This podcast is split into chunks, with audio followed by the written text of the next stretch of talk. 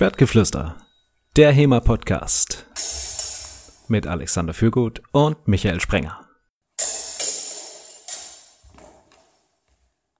Willkommen bei Episode Nummer 37 des Schwertgeflüsters. Heute mit dem Thema 10 Dinge, die ich am Anfang gern gewusst hätte. Wie immer mit mir, Michael Sprenger und meinem Co-Podcaster Alexander Fürgut. Hallo Alexander. Hallo Michael.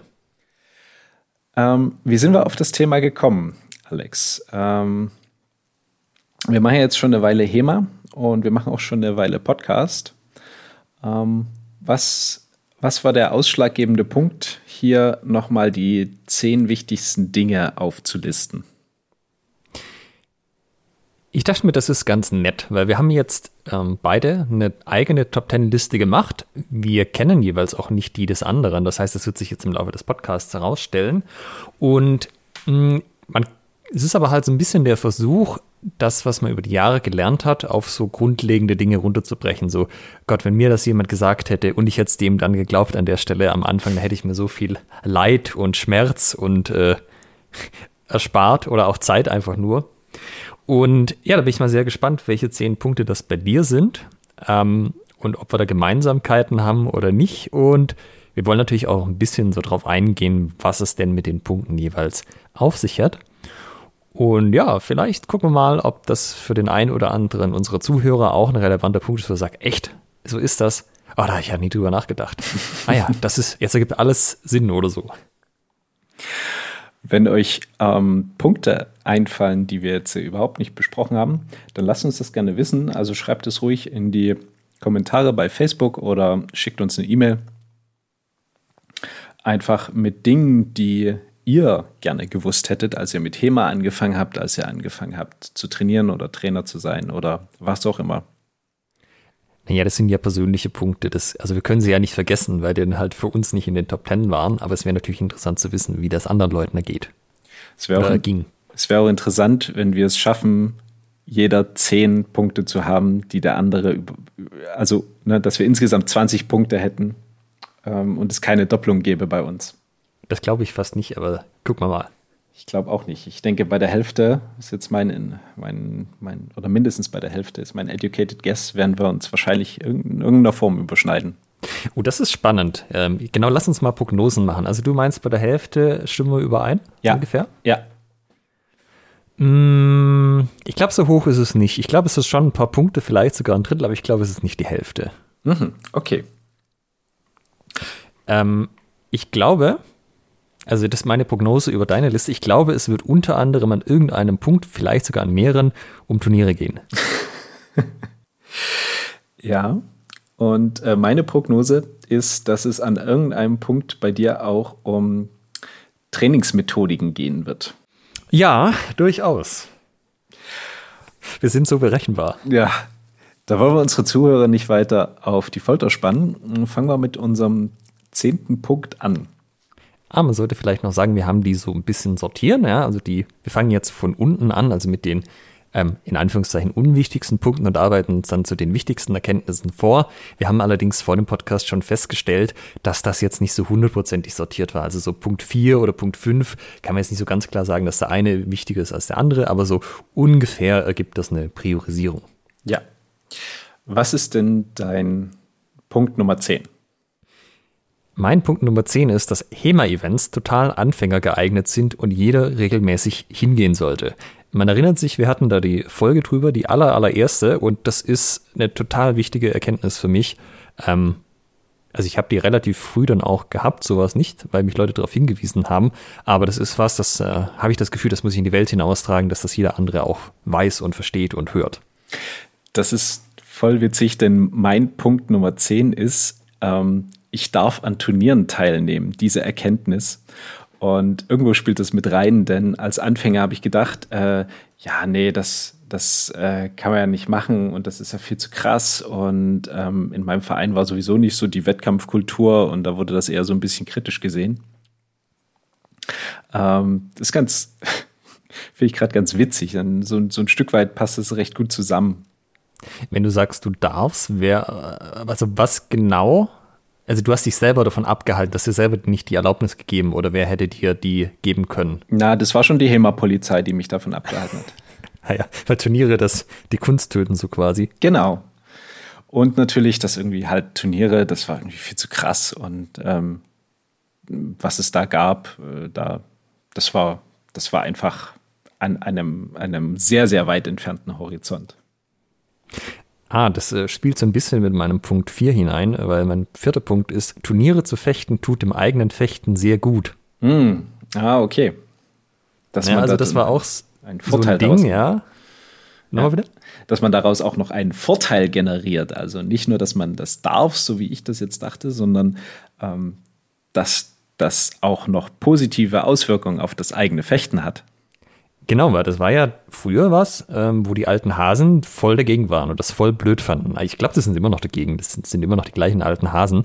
Äh, aber meine eigene Erfahrung zeigt, dass das sehr gut für das eigene Fechten ist, dass man da auch gute Fortschritte macht und dass das ein sehr gutes Feedback-Mechanismus ja, dass das einen sehr guten Feedback-Mechanismus darstellt, um ein besserer Fechter zu werden. Wenn ich das mal früher gewusst hätte.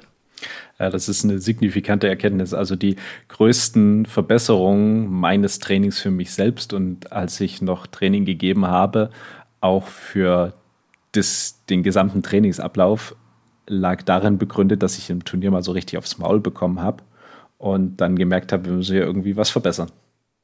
Ja, das ist halt schon ein starker Anreiz, ähm, weil das irgendwie nicht so angenehm ist, beim Turnier auf den Sack zu kriegen.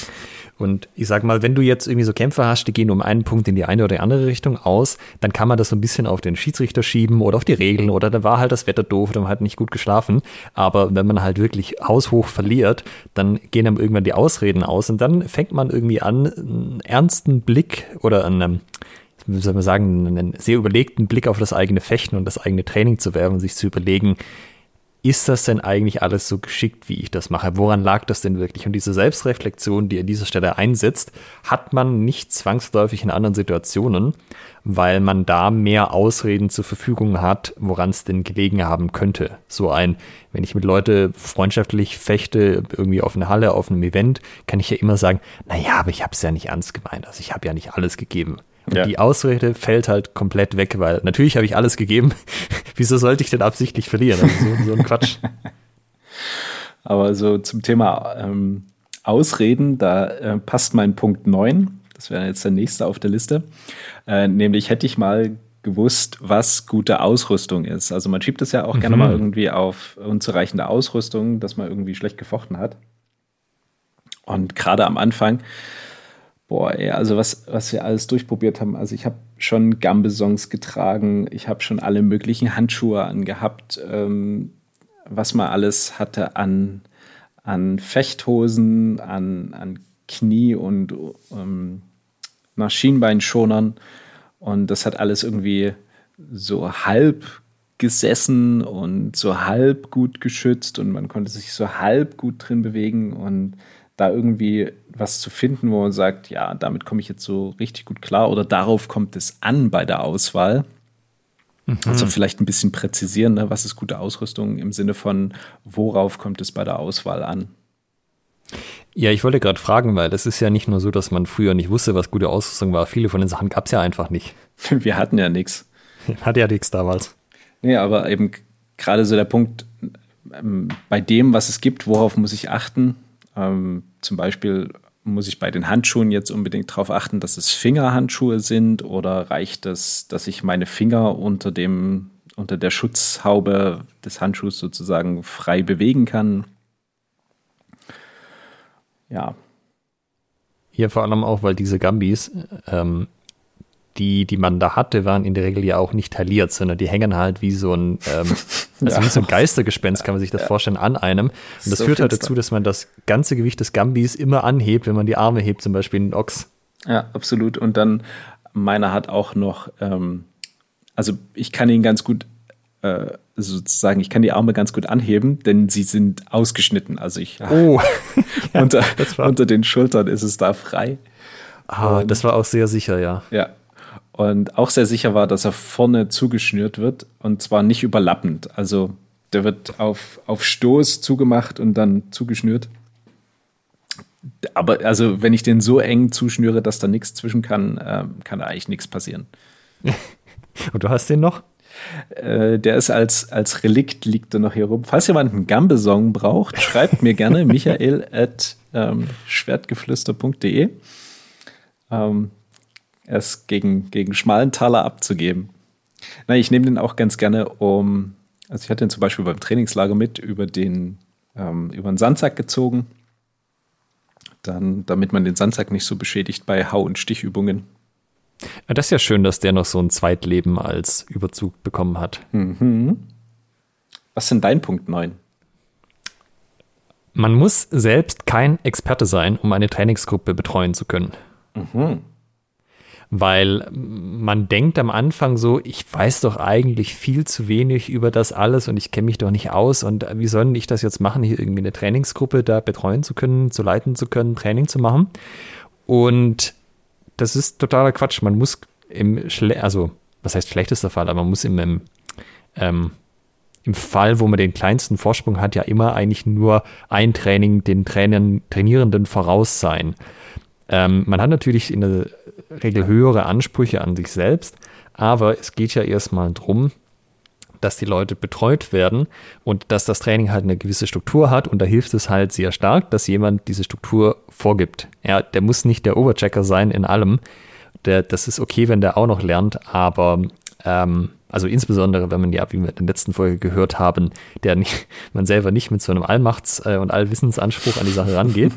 Und ja, das ist halt einfach, das ist okay, dass man selber auch noch lernt, weil wenn man, wenn man selbst halt die beste Wahl ist oder der Einzige, der sich vorstellen konnte, das zu machen, dann ist es halt so, dann muss man das Beste aus der Situation machen. Und man kann sich fortbilden, man darf sich fortbilden, man soll sich fortbilden, aber das heißt nicht, dass man quasi nicht die Erlaubnis hat, das irgendwie zu tun, da irgendwie das Training zu geben. Auf keinen Fall. Äh, ich habe so einen ähnlichen Punkt, äh, ist bei mir die Nummer 7. Wie erhalte ich Akzeptanz von der Gruppe beziehungsweise vor der Gruppe? Das spielt da durchaus mit rein, wenn man selbst nicht so die Expertise hat und sich dann fragt, oder vermeintlich nicht so die Expertise hat und sich fragt, oh Gott, ich muss jetzt hier ein Training halten, äh, was soll ich nur machen, wie, wie warum sollten die mich akzeptieren, wenn ich mich jetzt da davor stelle? Ähm, ich habe doch selber überhaupt keinen Plan. Und ja, das ist sehr, sehr schön, wie Alex das gerade beschrieben hat. Da kann ich mich anschließen. Man muss kein Experte sein. Man muss einfach einen Plan haben, wie man das angeht, wie man sich auch selbst verbessert, ähm, wie man sich weiterbildet und offen mit seinen Baustellen sein, aber eben auch bereit, die, die Lücken zu schließen. Ne? Also nur zu sagen, ja, ich bin halt da und da jetzt scheiße. Hm, das ist langfristig dann auch so was, das spielt so ein bisschen in die, das hätten wir noch in der letzten Folge mit erwähnen können. Das heißt, was war für dich die Erkenntnis hier, wie das funktioniert, dass man die Akzeptanz kriegt? Dass genau. man mit seinen Schwächen offen umgeht und aber auch signalisiert, dass man sich verbessert und an sich arbeitet. Genau, dass man eben nicht der allwissende ähm, Guru sein muss und das auch nicht irgendwie rausstellen muss und auch nicht jetzt so krass mega auf Disziplinen abfahren muss, sondern ähm, im Zweifelsfall eben einfach ruhig wartet, Leute ansieht und ähm, wenn sie irgendwie gerade mal disziplinarisch irgendwie aus dem Ruder laufen, äh, habe ich festgestellt, dass das reicht auch, weil sich dann auch so die Gruppe selbst erzieht. Ähm, denn der Großteil ist dort, um zu fechten und nicht um rumzublödeln.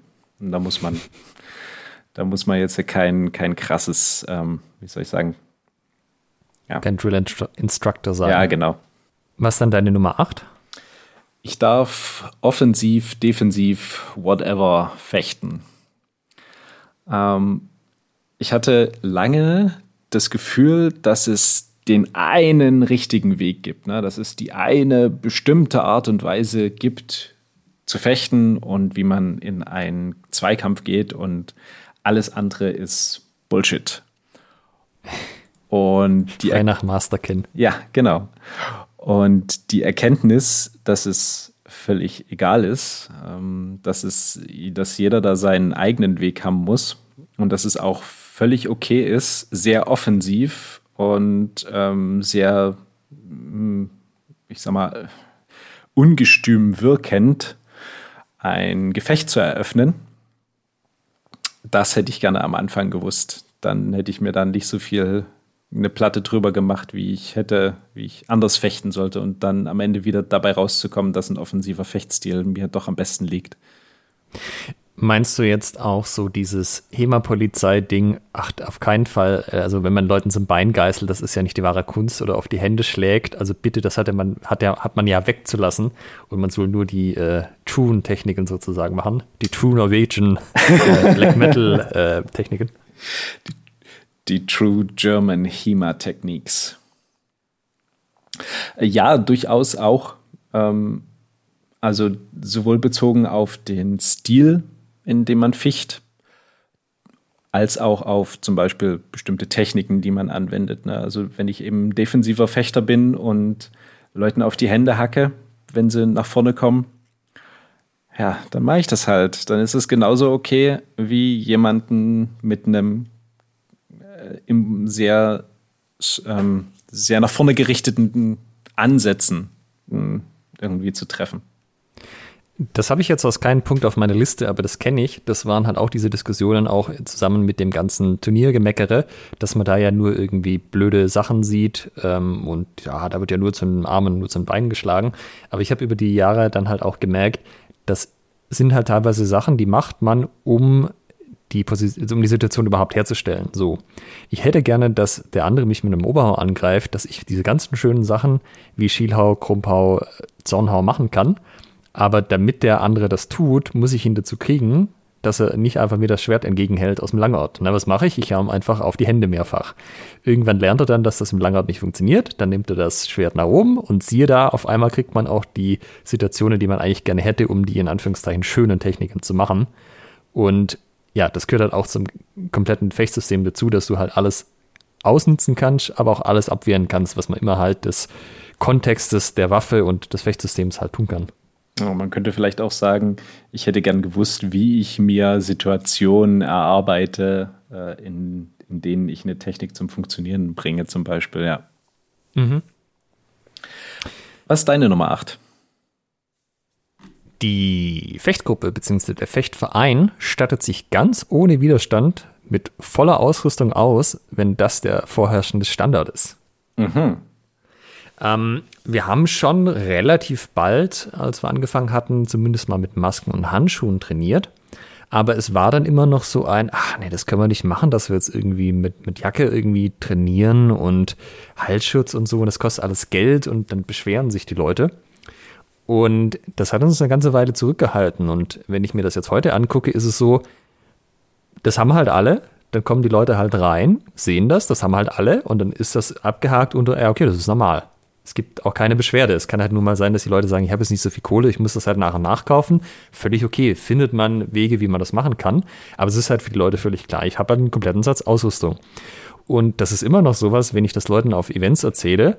Also meistens ist die erste Frage, wer macht denn bei euch eigentlich alles Sparring? Ja, alle. Wir alle. Und die nächste dann war, ja, aber haben wir ja nicht, haben wir ja nicht alle Ausrüstung. Na doch, haben alle Ausrüstung. Den kompletten Satz. Und das dauert beim einen ein bisschen länger, das geht beim anderen ein bisschen schneller. Aber das ist ein völlig akzeptiertes Ding, wo, wo man keine Diskussion hat und sonst was, sondern die Leute sehen halt, das wird benutzt. Ja, also es ist nicht nur Deko, was man irgendwie alle zwei Wochen mal rauszieht, sondern das kommt in jedem Training zum Einsatz. Dann brauche ich das halt auch. Völlig okay. Und ich dachte halt lange, nee, wenn du das machst, dann, dann kommt keiner mehr und dann will keiner mehr und ah, das machen die Leute nie mit. Das, sind, das führt zu total vielen Beschwerden. Aber ja, war halt auch sowas, wo man, wenn man merkt, dass das was bringt, das zu haben, dass das irgendwie zum besseren Training führt, dass das alle machen, dann ist das völlig okay für die Leute. Ja. Also ich habe das nicht so auf meiner Liste, aber ähm, ich, das ist auch eine, eine Erkenntnis, die ich hatte, dass sich Neulinge und generell Trainierende an den vorherrschenden Standard, bezogen auf was auch immer, ähm, anpassen. Also sei es jetzt äh, so wie von dir gerade beschrieben, eben den Ausrüstungsstandard, das gilt aber auch für einen, eine Art und Weise, wie im, im, Umgang miteinander und auch wie man sich ins Vereinsleben einbringt und ähm, was auch immer. Also das ist, richtet sich ganz klar von, von oben nach unten, welchen Standard ich vorgebe, also in meinem Verein. Und wenn der halt scheiße ist vom Vorstand aus, weil ich irgendwie eine, eine Vereinskultur habe, die ähm, auf, nur darauf basiert, dass irgendwie ja, keine Ahnung, die Trainierenden möglichst nichts machen und äh, irgendwie alles vorgegeben wird, äh, dann werde ich genau das auch immer erreichen, ne? dass die Turnierenden nichts machen und dann habe ich auch kein aktives Vereinsleben. Wohingegen aber, wenn ich das sehr offen lebe und auch so immer reinbringe, wird sich dieser Standard nach und nach etablieren. Und wenn ich auch mal, keine Ahnung, man, kann ja einen Break haben, dass du hast irgendwie einen Wechsel in der Personalie und sagst jetzt, äh, jetzt, ich habe aber keinen Bock drauf, so wie das lief. Und dann muss man natürlich auch mal einen klaren Cut ziehen und sagen, ey, pass auf, ich hatte, habe keinen Bock, das hier so weiterzuführen, wie das lief. Wir wollen das anders machen, hm, bezogen jetzt auch auf was auch immer. Zum Beispiel, ey, Leute, ich hatte keinen Bock, dass wir jetzt äh, immer weiter ohne Ausrüstung trainieren. Wir, wir wollen das jetzt äh, als Ziel haben, dass wir uns zunehmend Ausrüstung zulegen. Helft mir mal mit, wie wir, wie wir da rangehen könnten. Ne? Also, keine Ahnung, beschaffen wir uns jetzt Leihausrüstung oder whatever. Ja, das sind aber dann halt alles zielgerichtete Diskussionen. Ja, absolut. Ähm, hattest du deine Nummer 8 schon genannt? Genau, meine Nummer 8 war die Offensiv, Defensiv, ich darf ah, ja, fechten, genau. wie ich will. Was sind deine Nummer 7? Marketing und professionelles Auftreten entscheiden über die Größe und das Wachstum der Gruppe, nicht das fechterische Können. Das klingt Oh. jetzt ein bisschen negativ, Harte, harte Wahrheit, harte Wahrheit hier bei Schwertgeflüster. Es klingt jetzt negativer, als es ist. Das heißt einfach nur, ähm, man kann sich nicht auf den eigenen Lorbeeren ausruhen und sagen, naja, fechterisch läuft es ja irgendwie, die Leute werden schon kommen. Das ist nicht so, sondern man muss sich aktiv darum bemühen, dass man die Leute in die Gruppe holt und dass die auch da bleiben, braucht man halt ein gewisses professionelles Auftreten. Und ja, man muss halt wissen, wie, wie bewerbe ich mich. Äh, Man erinnert sich, wir haben da auch mal eine Folge zugemacht, packen wir auch in die Show Notes. Ja, wie bewerbe ich mich als Gruppe? Wie trete ich auf? Wie kann ich einen professionellen Eindruck vermitteln? Das ist eigentlich das, was die Leute wollen, was sie auch erwarten. Und es ist völlig egal, wie gut ihr fechterisch drauf seid. Wenn die Leute nichts von euch wissen, werden sie nicht in die Gruppe kommen. Ähm, kann natürlich schon sein, dass wenn es besonders schlecht läuft und besonders schlecht organisiert ist, dass dann Leute halt wieder gehen. Ne? Also da spielt das fechterische Können dann schon eine Rolle. Aber das widerspricht sich dann halt auch mit dem professionellen Auftreten. Ne? Aber das heißt einfach nur, ihr müsst jetzt nicht super krasses, ober, mega, super duper Training machen und die Besten der Besten sein. Es ist völlig ausreichend, wenn ihr ein okayes Training macht. Ähm, ihr habt die Erlaubnis, Leute dazu anzuwerben, auch wenn ihr nur total okayes Training macht.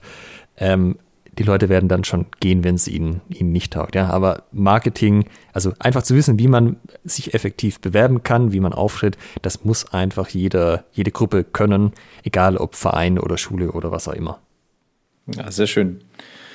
Dem kann ich äh, nur beipflichten. Also es gibt sehr viele Gruppen, die sind fechterisch echt top und du weißt aber nichts darüber, weil halt die Präsenz in den sozialen Medien oder ähm, die eigene Webseite nicht vorhanden ist.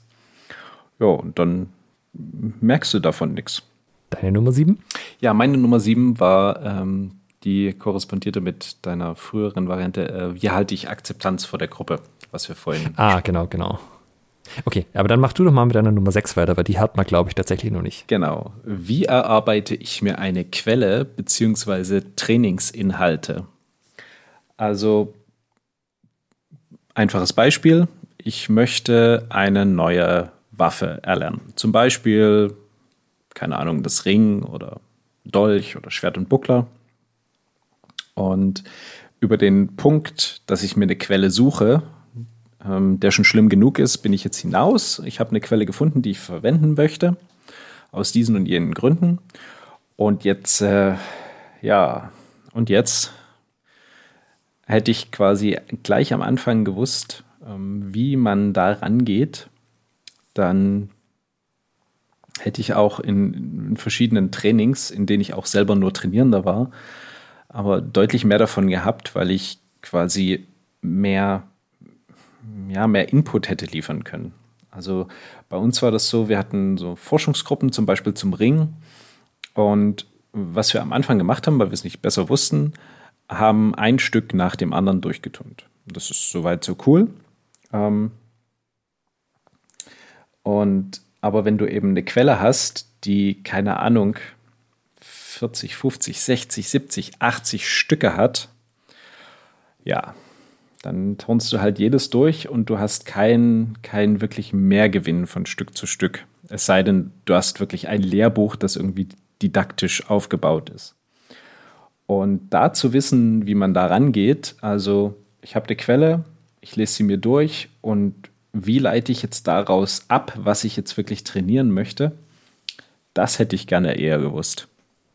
Aber das ist ja nichts, was man einfach mal so zwischen Tür und Angel dir irgendwie erzählt, oder? Also was hätte da der Umfang sein müssen? Wäre das ein, wir sitzen uns abends mal zusammenreden, das zwei Stunden durch gewesen? Wäre das ein, ich muss ein Seminar dazu bewegen, äh, besuchen gewesen? Mm, na, also grundsätzlich erstmal, dass mir jemand, der das äh, so, ja, dazu hätte ich vorher wissen müssen, wer das mir so vermitteln kann. Ne? Das ist ja auch nochmal der Punkt. Aber mit dem mich dann zusammenzusetzen und dass er mir grundsätzlich erklärt, also ich kann es ja mal erklären, wie ich es jetzt mache, wenn ich mir was Neues arbeite. Ich lese mir diese Quelle erstmal durch und versuche die, also ich arbeite meistens mit, mit der Übersetzung oder wenn ich eine, eine kredibile Übersetzung habe, ähm, zum Beispiel von Dirk Hagedorn, da gehe ich im Allgemeinen davon aus, dass, die, dass man darauf ähm, vertrauen kann, was da an Übersetzung kommt und lese mir das durch und bekomme dann schon mal so ein Feeling dafür. Also was, was ist so die, man bekommt meistens so, so eine Idee, so eine, so eine Grundidee von der Quelle. Ne? Was, was, was will sie einem vermitteln? Was sind so die Sachen, die immer wieder kommen? Ähm, welche Arten von Bewegungen sind da drin? Und dann suche ich mir ganz gezielt eben die Stücke raus und zerlege die in, in Grundbewegungen, die da drin sind und mache das mit allen Stücken und stelle dann fest, ah, okay, diese und jene Grundbewegungen kommen hier immer wieder. Das scheint ein essentieller Punkt zu sein. Also habe ich damit schon mal einen Trainingsinhalt definiert. Ja, und so mache ich das dann eben durch und leite quasi aus den eigentlichen Stücken Grundprinzipien ab, die ich dann trainieren kann. Und wie man das wirklich eben so Step by Step macht und was die Fallstricke sind und wie man das zielführend umsetzt, das hätte ich dann gerne ähm, von Anfang an gewusst. Mhm. Meine Nummer 6 ist, Training mit Maske und Handschuhen bringt schneller und bessere Ergebnisse als ohne. Mhm. Ähm, das war ja auch so ein Ding. Am Anfang war es nicht so ganz klar, ist es irgendwie geschickt, mit Maske zu trainieren. Das ist ja überhaupt nicht, wie im Mittelalter trainiert wurde. Da gab es ja noch keine Fechtmasken und auch die Handschuhe und so. Ach, ich weiß ja nicht. Ja, auch wieder so dieses HEMA-Polizei-Thema. Äh, das ist ja was, was teilweise auch abgelehnt wird. Das wäre ja alles viel besser, wenn man es ohne machen würde. Aber die Erfahrungen haben ganz klar gezeigt, das geht halt einfach viel, viel schneller. Also ich könnte nicht, so wie das jetzt funktioniert, wenn jemand reinkommt, der einigermaßen okay sportlich ist äh, und regelmäßig da ist, dass der nach einem Jahr äh, solide fechten kann, frei fechten kann mit Leuten. Das würde ich nicht hinkriegen, wenn die Leute keine Ausrüstung verwenden würden. Also generell Schutzausrüstung ist eine gute Sache. Punkt. Es hat ein paar Nachteile. Ja, also es ähm, verleitet einen natürlich schon manchmal zu Dingen, die man ohne Schutzausrüstung nicht machen würde. Aber die Vorteile überwiegen so stark den Nachteilen, dass ich das äh, prinzipiell einfach generell empfehlen würde, das auch zu nutzen. Das Level kann man drüber streiten, wie viel man da nutzen will, aber gepolsterte Handschuhe, Maske, das kann ich tatsächlich einfach jedem Mann ins Herz legen. Das bringt dann eben durchaus was für den, ähm, den Zug nach vorn, dass man eben auch treffen möchte und äh, schafft nicht unnötige Artefakte, dass man eben immer ein paar Zentimeter vor dem Gegner oder vor seinem Trainingspartner in diesem Fall dann abstoppt, ähm, sondern dass man eben wirklich die Aktion auch mit voller Intensität durchführt, Geschwindigkeit. Ja, und das verändert ja auch den ganzen Winkel. Also wenn ich tatsächlich Trefferabsicht habe, habe ich einen ganz anderen Winkel, wenn es in die Bindung geht, als ohne. Also das ganze Winden verändert sich durch die, durch die Trefferabsicht letztendlich. Mhm. Ähm, ja, genau. Was Dein ist Punkt? Ja? Ja, äh, dem ist da, dem kann ich nicht nur, nur zustimmen. Achso, eine Sache noch. Einer der Hauptkritikpunkte an Ausrüstung ist ja, dass die Leute dann mehr Risiken eingehen würden, als sie das ohne Ausrüstung tun würden. Und das ist auch so. Das ist eine gute Sache. Denn man möchte ja, dass die Leute im Training Risiken eingehen, nämlich an Sachen zu arbeiten, die sie nicht besonders gut können. Das ist ja eine Grundvoraussetzung, um sich zu verbessern, dass man immer auch an den Punkten arbeitet oder vielleicht sogar schwerpunktmäßig, die man nicht gut kann. Und da möchte man den Leuten ja gerade die Angst nehmen, einfach mal was ausprobieren zu können. Ja, das macht einen mental frei an dieser Stelle. Ich würde sogar noch eins draufsetzen und sagen, dass du ohne Ausrüstung, wenn du gewohnt bist, dass dein Partner abstoppt und dass du nicht getroffen wirst, ähm, nicht so sensitiv bist gegenüber gefährlichen Aktionen. Wohingegen, wenn es eben unter der Maske ordentlich klingelt und das ist schon, ich finde, hinreichend unangenehm, wenn man irgendwie eine doofe Aktion macht, wenn man irgendwie einen Stich auf die Maske von vorne bekommt oder irgendwie einen einen Hieb draufgesetzt bekommt. Äh, das ist jetzt nichts, was ich mir in meiner Freizeit wünsche. Also im Sinne von, ne, ich, ich zu Hause vom, vom Fernseher sitze. Ähm, das äh, hat vielleicht durchaus noch mehr positive Effekte. Ja, also insgesamt einfach das Feedback, was man damit kriegt, ist ein besseres und ein wertvolleres als ohne. Jetzt hatten wir gerade die Nummer 6. Die Nummer 6, genau. Was ist denn deine Nummer 5? ähm, jetzt sind wir an dem Punkt Trainingsmethodik. Für mich war irgendwann der, der Punkt erreicht, wo ich dann das Training übernommen hatte. Das hatte ich ja schon ein paar Mal erwähnt. Und dann war halt so ein, wo orientiere ich mich denn jetzt dran? Was gucke ich mir denn jetzt ab und vor allem von welcher Kampfsport oder Kampfkunst gucke ich mir den Sachen ab. Und mein Punkt 5 ist, traditionelle Kampfkünste funktionieren mehr schlecht als recht zum Kämpfen. Wenn du dir irgendwas abguckst, guck beim Kampfsport. Ja, mein Punkt Nummer 5 ist, welche Trainingsmethoden gibt es für Kampfsport? Oh ja. Sehr schön. Beziehungsweise Fechten oder HEMA. Äh, man bemerkt da auch so ein paar Gemeinsamkeiten unter den Dingen, die recht gut funktionieren zum Kämpfen, nämlich, dass die alle irgendeine Form von Sparring haben und meistens auch Wettkämpfe. Denn man möchte das ja unter so möglichst ähm, schwierigen Bedingungen testen, naja, dass man weiß, dass das auch wirklich funktioniert. Und das sind halt Wettkämpfe irgendwie schon eine ganz gute Sache. Auf jeden Fall. Ähm, mir hat auch also gerade im Fechten gibt es ja durchaus, oder ich, ich ähm, baue es anders auf, die, der Grundsatz, dass man eine gewisse Steigerung drin hat und dass man eben nicht von Techniktraining zu Sparring direkt gehen muss, sondern einzelne Aspekte isolieren kann. Ähm, ne, Stichwort Aliveness. Ähm, und dass erstmal eine, eine, eine Technik einzeln trainieren kann, aber eben unter äh, schon recht kompetitiven Voraussetzungen. Das hat mir sehr viel gebracht. Und da gibt es auch durchaus im, im klassischen Fechten oder im olympischen Fechten da eben kampfnahe Übungen, die das ähm, beinhalten. Und ähm, ja, aber ich sag mal, bei Fechten gibt es ja auch eben Sparring, Wettkämpfe. Das passt also sehr gut zu dem, was du gesagt hast. Ja, und traditionelle Kampfkünste haben ja zum Beispiel so Sachen wie Katas drin oder Formen, wo man einfach ohne Widerstand Bewegungen abläuft und das bringt so gut wie gar nichts fechterisch oder kämpferisch.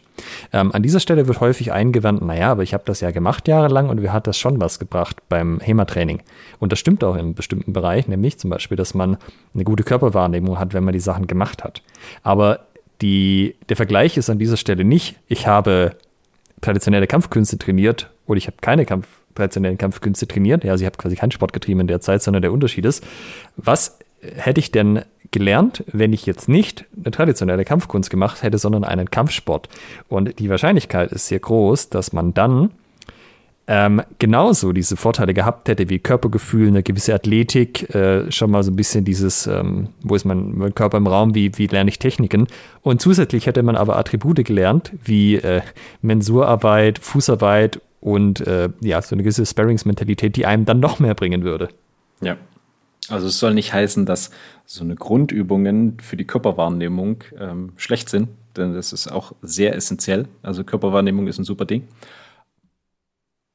Und um das dann zur Geltung zu bringen, da dienen dann eben Sachen wie die von Alex angesprochenen Dinge. Äh, kannst du nochmal deine Nummer 5 sagen? Welche Trainingsmethoden gibt es für Kampfsport, Fechten, HEMA? Fragezeichen. Das hätte ich gern vorher gewusst. Was hättest du jetzt alles unter Trainingsmethoden eingeordnet? Also auch sowas wie, es gibt halt die Lektion, es gibt das Partnertraining, es gibt das, ähm, solche Dinge oder Durchaus. So generell Flow Drills äh, mit Widerstand ohne? Genau, ähm, alles von dir gerade genannt. Also so quasi der Gesamtüberblick.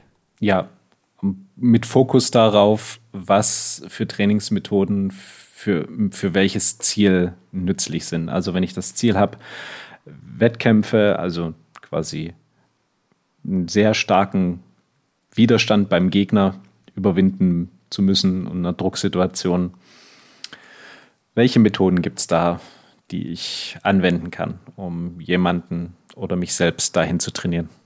Mhm. Ja, Nummer vier hatte ich ja schon. Turniere zu fechten tut dem eigenen Fechten sehr gut. Was ist denn deine Nummer vier? Meine Nummer vier ist, wie baue ich ein Anfängertraining auf? Aha, das ist ja spannend. Wieso gerade diesen Punkt? Weil ich irgendwann, also ich habe selbst ein Anfängertraining, ähm, ich habe mehrere Anfängertrainings in unterschiedlichen Vereinen erlebt und ich fand ähm, das manches besser als anderes. Und habe mich dann gefragt, okay, hm, was, wie, wie würde man das machen? Also es korreliert so ein bisschen mit meinem Punkt, ähm, der, wie ich mir quasi, mit meinem Punkt 6, wie ich mir Quelle bzw. Trainingsinhalte erarbeite. Aber dort dann eben nochmal spezifischer, in welcher Reihenfolge trainiere ich das jetzt? Was nehme ich da für Trainingsmethoden rein? was nehme ich überhaupt für Inhalte rein? Also ähm, im Sinne von, nehme ich da auch ein Kraftausdauertraining mit rein? Ja, was gehört da alles dazu? Und wie baue ich das nacheinander auf? Das war sehr viel Try and Error, als ich damit betraut wurde. Okay, also ganz spezifisch einfach die Situation Anfängertraining, weil die sich nochmal unterscheidet hat, unterschieden hat vom regulären Training. Ähm, also ich kann jetzt vorgreifen, mein Punkt 3 ist dann, äh, wie ich, baue ich ein fortgeschrittenen Training auf. ah ja. Okay. Ähm, aber das, da es bei mir so nacheinander kam, das waren so wirklich so zwei so getrennte, getrennte Punkte, die auch verschiedene Ansprüche haben. Hm, zumindest in meiner jetzigen Wahrnehmung. Das heißt, im Endeffekt reden wir ja hier auch von Grundlagen. Also wie, wie ist der Grundaufbau, wie kann man da rangehen? Wir reden jetzt nicht vom i-Tüpfelchen, ich möchte irgendwie Leistungssportler trainieren, sondern einfach so äh, die absoluten Basics, wie man das angeht. Genau. Und was sind überhaupt die absoluten Basics? Ähm, das könnt ihr übrigens auch nachhören in einer Podcast-Folge, die wir in die Showlinks packen. Beides sogar. Wir haben sowohl eine Folge zum Anfängertraining als auch eine Folge zu den Grundlagen im historischen Fechten. Ja, wir haben also dieser, das ist so ein Wissenspool inzwischen. Ne? Wie, also unsere, unsere Top 10 ist hier einfach nur eine, eine Abhandlung unserer ganzen Podcast-Folgen, habe ich das Gefühl. Ja, aber ich glaube, wir müssen noch eine eigene Folge über die HEMA-Polizei machen. Die kam ja schon ein paar Mal und da haben wir noch nichts Eigenes. Oh ja, das wird gut. Das wird richtig gut. Da könnt ihr uns auch ähm, Input liefern. Also, wo hat bei euch in, euer, in eurem HEMA-Leben schon mal die HEMA-Polizei zugeschlagen? Was durftet ihr auf keinen Fall, wenn ihr die wahre Kunst ähm, fechten wollt? Das Interessante ist ja, das sind ja genauso Themen, die, ähm, die man über Seminare, also über Trainerseminare ganz leicht vermitteln kann. Und zum Beispiel jetzt zum Zeitpunkt der Ausstrahlung der Folge am 16. Oktober sind es ja noch zwei Wochen hin bis zu den DDRF-Trainertagen. Das sind vermutlich auch noch ein paar Plätze frei in Ulm bei uns. Ähm, und äh, so Corona es denn will, werden die auch stattfinden. Alle mal kräftig Daumen drücken. Aber das wäre ja genau sowas, wo man sowas rausfindet. Ne? Also zum Beispiel mache ja ich mit Lukas zusammen einen Slot zu Sparring und Freikampf, wie man da halt rangeht von der Trainingsmethodik her, dass man, wenn man eben sich da verbessern möchte, das wäre eigentlich genau sowas, ähm, wo man diese Informationen kriegt, oder? Ja, absolut. Und ähm, da muss man nur mutig genug sein und ähm, daran darauf vertrauen, dass man bei so einem Event ähm, keinen Scheiß erzählt bekommt. Äh, ja, ich muss dich kurz korrigieren. Ich glaube, du hast gerade gesagt, am 16. wird sie ausgestrahlt. Ich glaube, es wird der 23., an dem der ausgestrahlt wird. Oh, stimmt, da ist es nur noch eine Woche hin. Also haltet, haltet euch ran, haltet euch ran. Naja, aber also selbst wenn dir der Unfug erzählt werden würde, du kannst es ja ausprobieren. Probier das mal ein paar Monate aus, guck, wie die Ergebnisse sind und meistens äh, recht, äh, kriegt man ja recht schnell mit, ob das irgendwie was taugt oder nicht. Ja. Also da vielleicht auch eine, eine Erkenntnis, die ich jetzt hier nicht so explizit aufgelistet habe, aber äh, vertraut auf euer eigenes Können oder man, man kann durchaus auf seine eigenen Fähigkeiten vertrauen und auf sein, sein eigenes Training, wenn man eben Sachen ausprobiert. Es ist nicht alles, was einem erzählt wird, richtig oder falsch. Man muss es selber herausfinden. Oder hast du jetzt sehr schön zu meinem Punkt 3 übergeleitet? Oh, erzähl. Wir sind also ein bisschen wieder bei der HEMA-Polizei. Ähm, ich kann den auf zwei Arten formulieren. Die eine Art, den zu formulieren, ist, die Mehrheit irrt sich häufig. Die mhm. andere Art und Weise, das zu formulieren, ist, wenn man das Gleiche macht wie alle anderen, dann kriegt man auch die gleichen Ergebnisse wie alle anderen. Wenn man aber bessere Ergebnisse wie alle anderen möchte, dann muss man auch Dinge anders machen. Ja, wir brauchen nicht mehr Training, wir brauchen besseres Training. Ähm, ich weiß nicht, ob das heute immer noch so ist, aber ich sag mal, viele von den Positionen, die wir hier im Podcast auch vertreten, die ich auch selber hier vertrete, wären vor zehn Jahren ähm, ziemlich unorthodox gewesen, sage oh ich ja. mal. Oh ja. Mhm. Ja, das ist heute in Teilen der Szene immer noch so, auch wenn es heute mehr Leute gibt, die sich für zum Beispiel Turniere irgendwie erwärmen konnten. Ähm, und das ist aber auch okay, weil ich habe inzwischen genug Experimente gestartet, dass ich weiß, dass ähm, die Art und Weise, wie wir an die Sachen rangehen, dass die äh, besser sind für das, was wir als Ergebnis erreichen wollen, nämlich Leute, die kompetente Fechter sind. Das ist unser Ziel als Gruppe, da wollen wir hin. Und wenn jetzt irgendjemand das doof findet und sagt, ja, hier das ganze Training mit Ausrüstung findet er ganz abscheulich, dann sage ich, ja, gut, das ist mir wurscht. Kannst du bessere Ergebnisse vorweisen mit dem Ziel? Nö, dann danke fürs Gespräch. äh, das ist aber halt ein Level von Selbstvertrauen, was man halt erst kriegt, wenn man irgendwie eine Weile weiß, dass man das ja, also dass man es halt probiert hat und dass man auch die, die positiven Ergebnisse sieht. Und von daher, also gerade so dieses Thema HEMA-Polizei, irgendwie alte Hasen sagen, das ist eigentlich ganz blöd, was man da macht. Wenn man irgendwie möglichst objektiv verifizieren kann, ob eine Sache besser ist oder nicht, dann sollte man das auch machen und sich nicht darauf verlassen, dass das schon so richtig ist, was einem alles erzählt wird. Also vielleicht auch ein, hinterfragt alles, guckt, ob es nicht irgendwie anders besser geht. Die äh, die, die alte Weisheit oder wie sagt man, die, die Volksweisheiten stimmen häufig nicht. Ja. Ich glaube, das korreliert auch so ein bisschen mit meinem Punkt 3. Ich, äh, ich hatte es ja schon gesagt, wie baue ich ein fortgeschrittenen Training auf? Ähm, ja, so, da muss man dann eben ein bisschen unorthodoxe Wege gehen und sich irgendwie was Neues ausdenken und auch immer bestrebt sein. Also man muss gar nichts, aber wenn man ein und ein bestimmtes Resultat haben möchte, empfiehlt es sich, äh, sich da auch immer selbst zu hinterfragen und zu gucken, was ist, ist es denn gerade der optimale Weg oder wie könnte man das besser machen? Ich kann ein Beispiel nennen. Da wäre ich vor äh, zehn Jahren für gesteinigt worden. Bei uns im Training haben die Leute die meisten Trainingseinheiten keine Quelle selber in der Hand.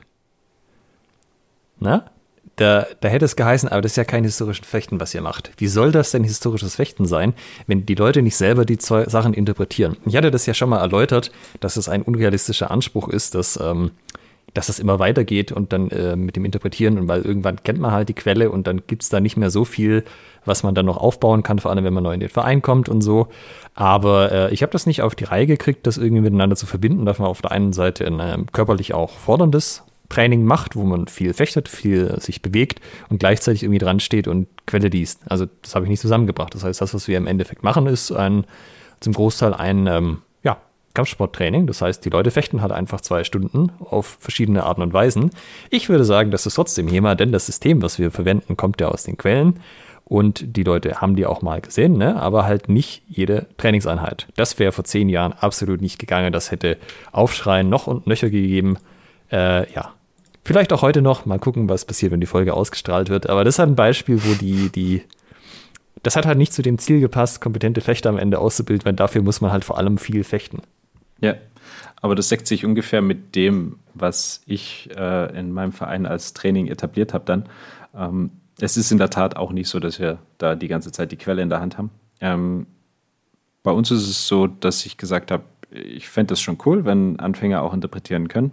Deshalb haben wir da auch einen expliziten Blog. Der geht aber eben nur fünf Wochen, wo einfach mal nur interpretiert wird bei den Anfängern.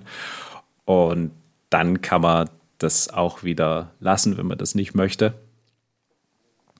Und dann ist es so, wie, wie du es jetzt beschrieben hast, ein Training, ein Kampfsporttraining, wo man sagt, heute machen wir dies und jenes. Und wenn ihr nochmal nachlesen wollt, in der Quelle steht das und das dazu, dann guckt da und da. Und dann ist es jedem selber überlassen.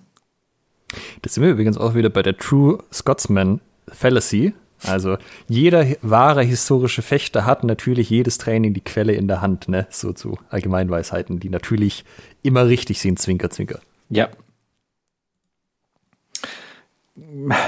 Ja, kommt ein bisschen drauf aus, an welches Ziel man verfolgt. Wenn du das Ziel verfolgst, äh, kompetitiv gute Wettkämpfer, ähm, Wettkampffechter zu trainieren, brauchst du es meiner Meinung nach auch nicht unbedingt. Ja, aber ich würde das nicht auf Turniere reduzieren. Es geht einfach darum, kompetente Fechter zu kriegen. Und das erfordert halt sehr viel zu fechten. Mhm. Punkt. Und weniger zu lesen, meinst du? Zumindest nicht im Training. Hält ja, ja keiner der Leute davon ab, das nicht privat zu machen ich meine, wir haben ja auch so Systeme, ja, zum Beispiel die Zweitwaffe, wo dann halt explizit auch dafür da ist, was zu interpretieren, weil es da ja auch tatsächlich ähm, möglich ist, dass die Leute einen sinnvollen Beitrag leisten. Aber es ist halt albern zu erwarten, dass wenn ich jetzt seit neun Jahren mit der Quelle rumdoktere, dass dann jemand zwei Wochen Training ist und dann irgendwie eine gute Erkenntnis dazu hat, die der ganzen Gruppe irgendwie was beiträgt. Das ist halt irgendwie nicht realistisch und nicht ähm, nachhaltig und auf Dauer erhaltbar. Ja, Jetzt habe ich gerade den Faden verloren. Hatten wir deine Nummer drei schon? Ja, oder? Äh, wie baue ich ein fortgeschrittenes Training auf, war meine Nummer drei. Magst du dann mit deiner Nummer zwei weitermachen? Ich darf auch von nicht-deutschen HEMAistInnen lernen. Ah, interessant. Wer hat dir das, das? Wer hat dir das denn verboten? Du kennst die Antwort. Aber war das echt ein Punkt? Ich hatte überhaupt nicht den Eindruck, also das ist mir was, was mir selber so nicht äh, untergekommen wäre. Mhm. Es ist, äh, also in, zumindest als ich damit angefangen habe, war es schon irgendwie so, dieses, naja, also es ist ja, die, die können, also wer, wer jetzt nicht Deutsch als Muttersprachler hat, der kann ja noch nicht mal die Quelle lesen. Und äh, ah, ja. wie, wie soll der einem dann irgendwas beibringen? Der hat keine Ahnung. Der hat das irgendwie aus einer Übersetzung vielleicht, dann aus einer mittelmäßigen und ähm, die, das, das ist ja nur Blödsinn, was da dabei rauskommt. Das ist ja interessant. Wie lange hat das angehalten? ähm, ähm, ich glaube, als ich in äh, ein paar Jahre bis zu dem Zeitpunkt, als ich dann in Schweden trainiert habe und da gemerkt habe, die ähm, können so mittelmäßig Deutsch, also das jetzt auch nicht so gut und ähm, können die Sachen trotzdem vernünftig und teilweise besser als das, was ich da bisher hatte an Training, rüberbringen. Ähm, das hat mich dann eben überzeugt. Und da sind wir auch wieder bei dem Punkt, ne? man muss es dann mal erlebt haben und mal ausprobiert haben. Das ist ja sehr spannend. Also, wie gesagt, so hatte ich das nicht auf dem Schirm, dass das irgendwie ein Thema war. Aber jetzt, wo du das gesagt hast, kann ich mir natürlich schon die Argumente denken, dieses mit, da muss man ja Muttersprachler für sein. Sonst hat mir ja nur irgendwie so äh, englische Übersetzungen zweiter Klasse. Also zugegebenermaßen waren die früher echt nicht so super, als die nur als PDF irgendwie unter der Hand weitergeschickt worden sind. Aber ja. Also die sind auch heute noch teilweise nicht so super, aber man kann damit schon halbwegs irgendwie was anfangen. Naja, vor allem, also, weil wir halt auch wieder an dem Punkt sind, wenn man genug trainiert, kriegt man das schon irgendwie raus. Ja, und äh, es läuft ja auch so, dass sich äh, Fechter, nicht deutsche Fechter mit deutschen Fechtern austauschen, dort Input bekommen für ihr Training, bestimmte Sachen ausprobieren, eine Interpretation überarbeiten und dann vielleicht etwas haben, was dabei rausgekommen ist, was man dann auch wieder von ihnen lernen kann. Ja. Da ist auch eine gute Überleitung zu meinem zweiten Punkt, nämlich Trainer für Seminare und Workshops einzuladen, ist erstaunlich erschwinglich. Wir mhm. hatten das ja in der Event-Organisationsfolge, dass man Leute für seine Events, also für so zwei Stunden Workshops einladen kann für nur die Fahrtkosten. Also ja. nicht jeder macht das, aber erstaunlich viele.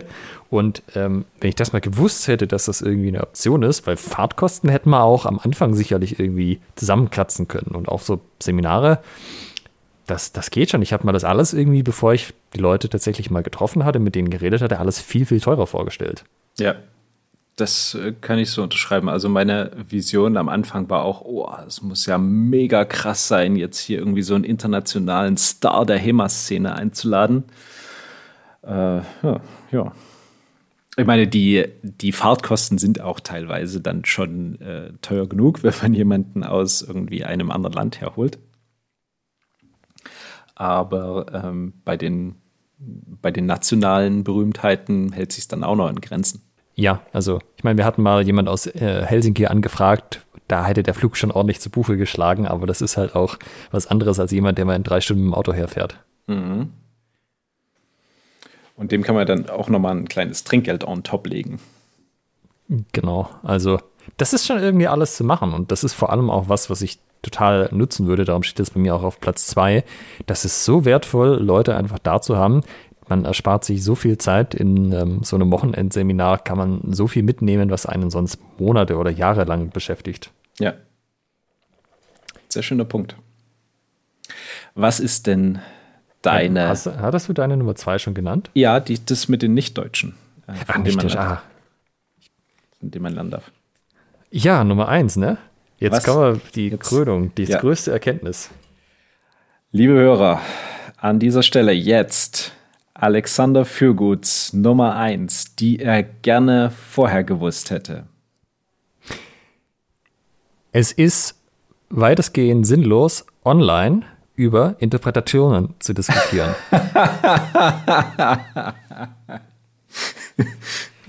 also, es gibt Sachen, die kann man online prima machen, ja? Informationen austauschen, ganz toll. Gespräche führen, ganz toll. Ähm, vor allem auch über so allgemeine Dinge, ja. Wie geht man mit gewissen Situationen um? Ganz prima kann man alles mitmachen. Aber alles, was wirklich an technische Dinge geht, ja, also Sachen körperlicher Art, so ich habe meinen Arm hier, ich habe mein Schwert da, das kann man nicht so richtig gut über Text der weitergeben, vor allem wenn man voraussetzt, dass der andere den nicht interpretieren muss. Ja, das funktioniert bei den Quellen ja nur deshalb, weil da hinterher sehr viel Interpretationsraum reingesteckt wird. Aber das sind so Sachen, da kann man Tage und Wochen drüber diskutieren und sich fetzen online. Und das hätte man alles in zehn Minuten in der Halle klären können. Es ist, es ist so eine Zeitverschwendung. Äh, Wenn es irgendwie geht, trefft euch im Zweifelsfall. Äh, macht irgendwas aus, dass ihr euch am Wochenende in der Mitte zwischen beiden Diskutanten trefft oder was auch immer auf dem nächsten Event, aber macht das einfach in Persona. Trefft euch, um euch zu treffen. Ganz genau. Und äh, ja, Leute sind ja bekanntlich auch wesentlich freundlicher und auch ein bisschen bescheidener, wenn man mit denen von Angesicht zu Angesicht spricht. Das trägt natürlich auch nochmal zu einer besseren Diskussionskultur bei. Äh, es gibt viele Gründe, das nicht zu machen online. Ja, das ist auch so eine, so eine Erkenntnis, die steht zwar nicht in meiner Liste, aber die meisten sind halb so große Arschlöcher, wenn man sie in Natur vor sich hat. Also dann, das hat mit der Person in einem Forum oder in der HEMA-Dachgruppe dann immer noch mal wenig zu tun. Ja, sehr spannender Effekt. Und jetzt Trommelwirbel, was ist deine Nummer eins? Meine Nummer eins ist, ähm, wie mache ich die mentale Wettkampfvorbereitung? Mhm. Das war jahrelang so ein absolut rotes Tuch für mich. Ich habe da mich versucht zu belesen und habe Dinge ausprobiert, aber so einen richtig irgendwie so einen, so einen strukturierten Faden von Anfang bis Ende. Wie kann ich das schaffen, dass ich im Wettkampf meine Nervosität zum Beispiel unter Kontrolle habe, dass ich die mhm. mentale Stärke habe, im Wettkampf wirklich meine Bestleistung abzurufen? Äh, wie kann ich das trainieren? Ähm, das war für mich eine der größten Erkenntnisse oder für mich die größte Erkenntnis, die mich jetzt auch, würde ich sagen, mit am weitesten gebracht hat. Okay, und das war jetzt schon, bevor du den Mentaltrainer gemacht hast? Oder war das jetzt das quasi deine Lösung für das Problem? Nee, im Endeffekt war äh, das die Lösung für das Problem. Man könnte die, man könnte die Erkenntnis auch weiter fassen. Ähm, nichts zahlt sich so sehr aus wie eigene Weiterbildung. Mhm. Das ist ja interessant. Das heißt, das ist das größte Problem, was du im historischen Fechten hattest und du hast es gelöst, indem du dir entsprechende Experten gesucht hast, einen Kurs gemacht hast und der Kurs hat dann auch noch deine Erwartungen erfüllt an dieser Stelle. Ja, das ist eine sehr schöne Zusammenfassung. Ja, das ist ja sehr schön, wenn das so läuft. Also man merkt schon, sich, äh, man muss nicht alle Sachen selbst austüfteln, man kann sich auch einfach Hilfe holen, das ist alles völlig legitim. Ja, ich sag mal, dass der Kurs meine Erwartungen erfüllt hat, liegt natürlich da, höchstwahrscheinlich auch daran, dass ich mich vorher mit dem Thema exzessiv auseinandergesetzt habe und auch eigene Erfahrungen dazu hatte. Und dann an der Kursbeschreibung beziehungsweise an der Interaktion mit, den, ähm, mit dem Anbieter. Ähm, ich habe vorher haben wir ein bisschen hin und her geschrieben und ich habe zu, zu der Ausbildung eben Fragen gestellt. Und da zählt natürlich rein, dass ich schon ein gewisses Wissen dazu hatte, dass ich das bewerten konnte ähm, und, und einschätzen konnte, dass das was Zielführendes ist.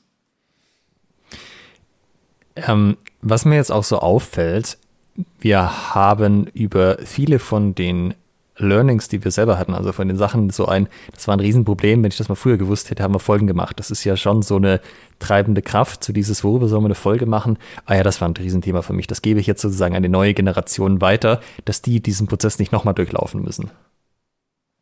Ja, wir sind hier quasi zur Institut, zur Weiterbildungsinstitution geworden.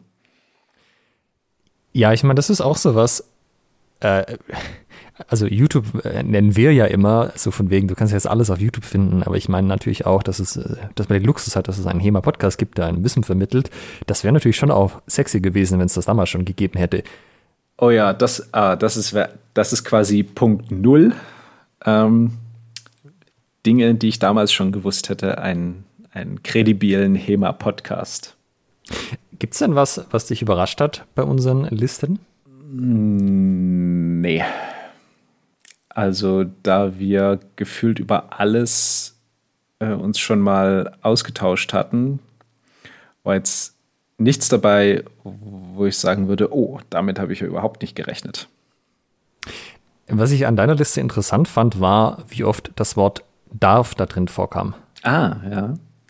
Also schon an einigen Stellen, ja das ist ja schon sehr interessant, weil es war ja nicht so, dass du nicht gekonnt hättest offensichtlich, sondern du hast gedacht, du darfst das nicht, weil dein ähm, Limiting Belief, also dieser, dieser Glaube, der dich zurückhält, war, das ist nicht okay, das so zu machen, aus, äh, weil man versucht irgendwie den Stammesältesten sozusagen zu gefallen.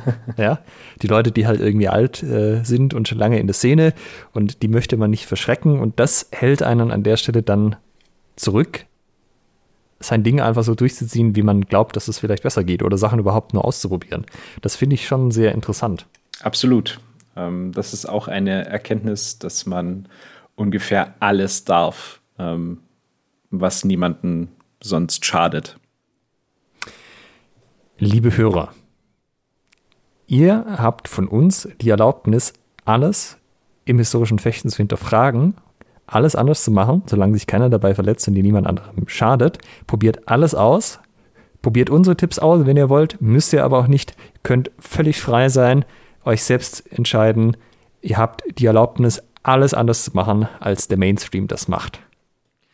Die Erfolge derer, die das vor euch probiert haben, alles anders zu machen, sprechen für sich. Äh, wie viel würdest du das eigentlich sagen? Hatten wir bei den äh, Punkten denn Übereinstimmung? Also ich meine, ein paar Punkte waren sich ähnlich. Weiß ich, lässt man die zählen? Waren es 50 Prozent? Mm, naja, so, so, so, wenn wir sagen, grobe Ähnlichkeiten lassen wir zählen, waren es vielleicht 50 Prozent, aber tendenziell etwas weniger.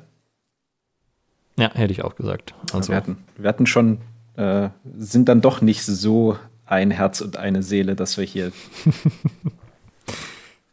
die gleichen, die gleichen Punkte haben. Und, aber äh, immerhin hatten wir quasi, würde ich sagen, einen Punkt gleich und an der gleichen Stelle. Also Punkt 5 mit den Trainingsmethoden. 5, ja, ja. das, ja, das war interessant auf jeden Fall. Wie gesagt, liebe Hörer, wenn ihr Punkte habt, von denen ihr meint, äh, die sind jetzt äh, aber überhaupt nicht zur Sprache gekommen und das ist ja auch noch was ganz, ganz Wichtiges. Ähm, Schwertgeflüster ist ja jetzt nicht nur dazu da, dass wir euch erzählen können, wie die HEMA-Welt zu laufen hat, sondern soll vor allem dazu dienen, einen Austausch in der HEMA-Community zu befeuern. Das heißt, schreibt uns gerne und ähm, schreibt uns auch bei, bei Facebook, schreibt uns in die Kommentare. An dieser Stelle vielen Dank an die ähm, Serientäter, die äh, unsere Folgen immer fleißig kommentieren, wodurch wir auch äh, sehr, sehr viel Input bekommen und auch die ein oder andere Aussage, die wir vielleicht gemacht haben, nochmal hinterfragen können. Und ähm, vielen Dank dafür. Wir können auch noch eine kleine Ankündigung machen. Und zwar hatten wir jetzt einige Folgen ähm, ohne Gesprächspartner. Das wird sich in nächster Zeit wieder anders äh, gestalten. Wir haben da einige Leute im Stadt, in den Stadtlöchern stehen. Ähm, ja, die Interviews werden wieder mehr werden. Seid gespannt. Auf jeden Fall. Das ist auch nochmal der, der Aufruf, ähm, uns da zu unterstützen, indem ihr uns bewertet, zum Beispiel ähm, bei, bei iTunes oder ähm, bei, bei Facebook. Das hilft uns natürlich auch gegenüber potenziellen Interviewpartnern kredibil dazustehen, ähm, dass wir sagen können, hier, wir haben eine gewisse Hörerschaft und wir haben äh, vertreten ein gewisses vernünftiges Klientel und sind auch ganz gut bewertet. Denn das hilft äh, dann wiederum euch, wenn wir hier richtig coole Interviewpartner dadurch bekommen. Genau. Von daher sage ich Dankeschön. Wir werden die ganzen Folgen, die wir jetzt referenziert haben, alle schön verlinken mit unseren Punkten. Auch die Topliste von Michael und mir wird jeweils in den Shownotes zu finden sein. Und in diesem Fall danke und bis zum nächsten Mal. Macht's gut. Tschüss. Ciao. Ja, das waren sie, die zehn Dinge, die Alex und ich am Anfang gerne gewusst hätten. Und bevor wir euch erzählen, wie es nächste Woche weitergeht, denn wir haben wieder einen super spannenden Gast, ähm, möchten wir noch auf ein kleines, neues, interessantes Thema verweisen oder eine kleine Neuerung für diesen Podcast, eine zusätzliche Unterstützungsmöglichkeit. Denn wir haben uns kommerzialisiert und sind jetzt bei Patreon zu finden. patreon.com slash Schwertgeflüster, Schwertgeflüster mit UE. Und ja, Alex, warum haben wir das gemacht? Was ist der Sinn davon? Also, für die Leute, die Patreon nicht kennen, das Ganze läuft so, dass man ähm, ein bis mehrere Stufen hat, ähm, wie viel Geld man quasi monatlich, ähm, mit wie viel Geld man monatlich ein Projekt unterstützen kann, in diesem Fall unseren Podcast.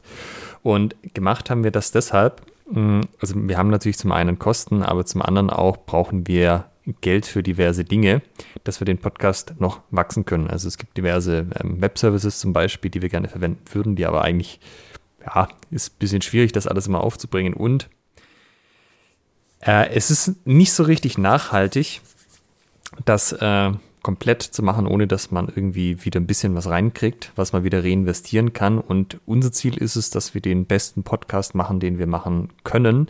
Und das kostet natürlich auch alles Geld. Und was, es ist so ein bisschen so, der Podcast ist, läuft ganz gut, aber ist im Vergleich zu anderen Podcasts noch relativ klein. Und es gibt zum Beispiel auch einige Gäste, die wären total er hat total interessante Dinge zu erzählen, sind vielleicht absolute Koryphäen auf ihrem Gebiet, aber die reden halt noch nicht mit uns, weil der Podcast dafür noch zu klein ist. Also ich sag mal, Arnold Schwarzenegger hätte uns sicher einiges zu äh, mentaler Stärke und Wettkampfstress und Co. zu erzählen, aber der redet natürlich nie im Leben mit uns, solange wir so einen kleinen Podcast haben. Dementsprechend möchten wir den Podcast eben noch wachsen lassen, wir möchten die Community wachsen lassen und dafür wäre es total gut und hilfreich, wenn ihr uns unterstützen würdet ein bisschen finanzieller Natur in diesem Fall. Ne? Wir hatten ja schon die anderen Möglichkeiten genau. angesprochen, die ihr in unserem Teaser am Ende hört.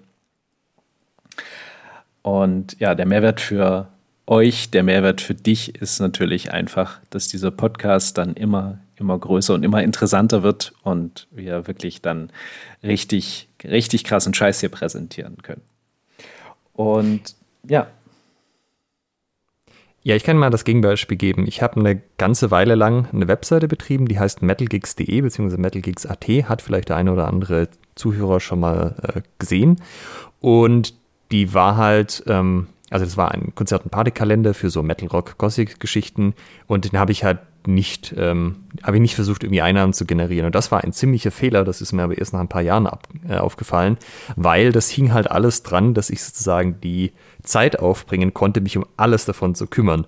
Und sobald ich an dem Punkt war, dass ich zum Beispiel Arbeiten angefangen habe, konnte ich mich nicht mehr um alles kümmern, weil sich meine Prioritäten verschoben hatten.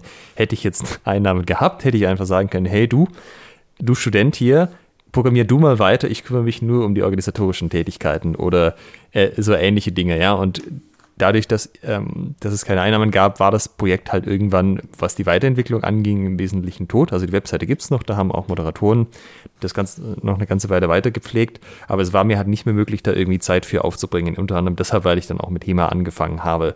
Und das macht es halt ungefähr alles einfacher, wenn man irgendwo auch Einnahmen hat, die man dann wieder investieren kann in Dienstleistungen, Services, Hardware und Co.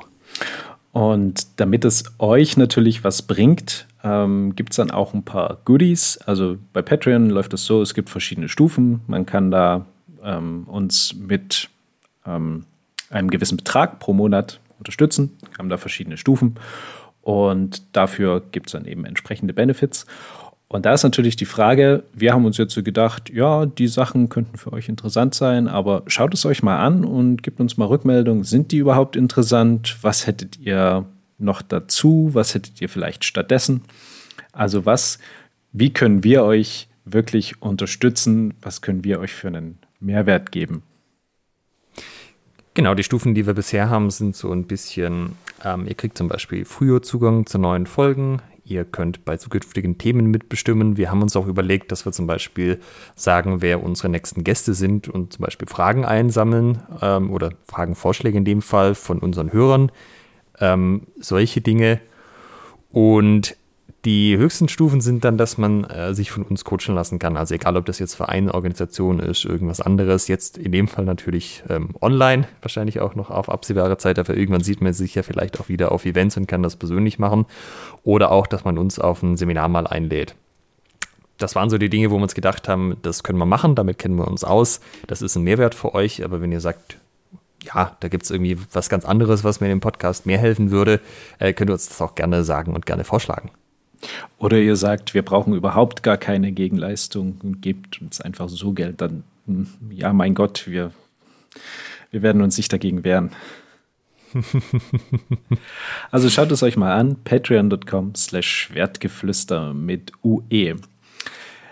Und jetzt natürlich noch äh, groß hier den Spannungsbogen aufgebaut. Jetzt wollen wir die Katze aus dem Sack lassen. Nächste Woche haben wir einen, wieder einen der größten ähm, Hemaisten im deutschsprachigen Raum, einer, der von der ersten Stunde mit dabei war, der den, äh, der Asgladi begründet hat und auch äh, ganz wunderbare Bücher geschrieben hat, nämlich Herbert Schmidt wird uns zum Thema Schwert und Buckler Rede und Antwort stellen. Und über seine Zeit als Zitrusbauer in Venezuela. Also super, super interessante Folge und wir freuen uns drauf, wenn ihr mit dabei seid. Ja, bis dahin.